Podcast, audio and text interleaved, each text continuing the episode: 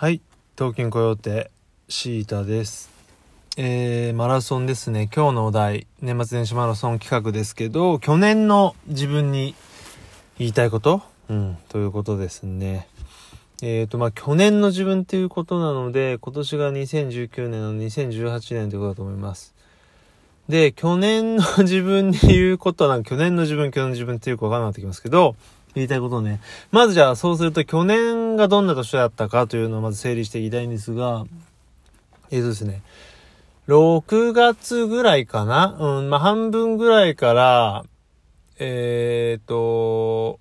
結構オフ会などに言うことが増えまして、久々に。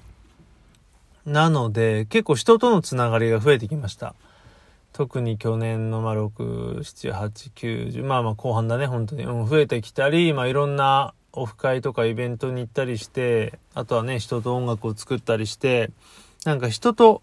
すごい、あのー絡む。絡むというかね、触れ合いが多い、えー、年で、で、やっぱり人とで、人とでしか、うん、あの、できない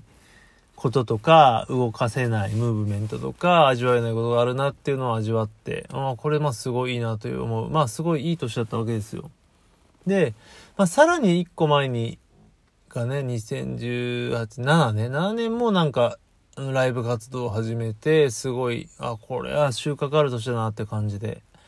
だったんですね。で、その17年を超えるのが18年であり、で、さらに今年ね、19年。まあ、18年のね、最後の方にこう、ロンリーコヨデという活動も始めたんですが、じゃあ2019年どうだったかっていうと、さらに、まあいろいろあったけど、さらに飛躍したし、いろいろ得たものがあったよっていうことですね。うん。これをだから言いたいので、つまり去年の自分に言いたいことは、えーっと、18年も良かったと思うけど、19年はさらにいいぞと。うん。びっくりするだろっていうことを言いたいですね。これも、あの、シンプルでありきたりですけど、それを言いたい。だし、もう、まあ、もっと言うと、さらに2020年、良くなる。楽しくなる展望もあるよっていうね。まあ、そんな感じですよね。うん、本当にね、ここ最近は、本当に新しいこと、今まで体験してこなかったこと、できなかったことを、えーしてる年なんですが、それがね、もう今年最高だなと思っても、大体その次の年超えてるという、まあ、かなり、